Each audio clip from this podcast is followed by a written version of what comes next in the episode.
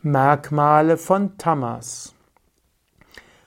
Shankara schreibt im 113. Vers des Vivekachudamani. Tamas hat als Merkmal die Kraft der Verhüllung und Verschleierung, wodurch die Wirklichkeit anders erscheint, als sie ist.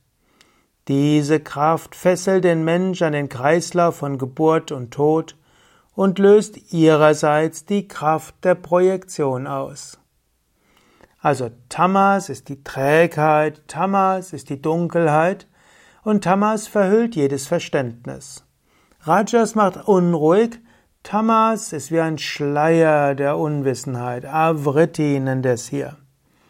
Und so erscheint die Wirklichkeit anders als sie ist.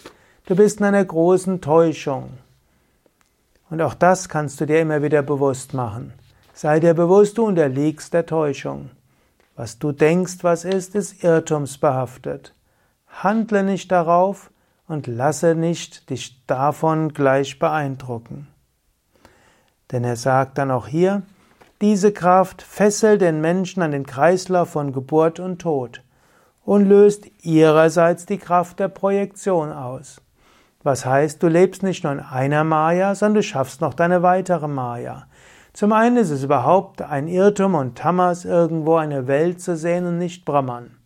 Und innerhalb dieser Projektion schaffst du noch deine eigene Projektion, du schaffst dein eigenes Selbstbild, das Bild von dir, das Bild von anderen Menschen, das Bild, wo du denkst, wie andere dich sehen sollten und so weiter. Neue zusätzliche Projektionen, neue zusätzliche Maya. Heute überlege vielleicht, wie diesem, dieses Tamas in dir wirkt. Überlege dir immer wieder, ist das, was du denkst von anderen und von der Situation, ist das richtig? Oder unterliegst du der Täuschung? Du unterliegst grundsätzlich der Täuschung, aber kleine Täuschungen kannst und solltest du überwinden.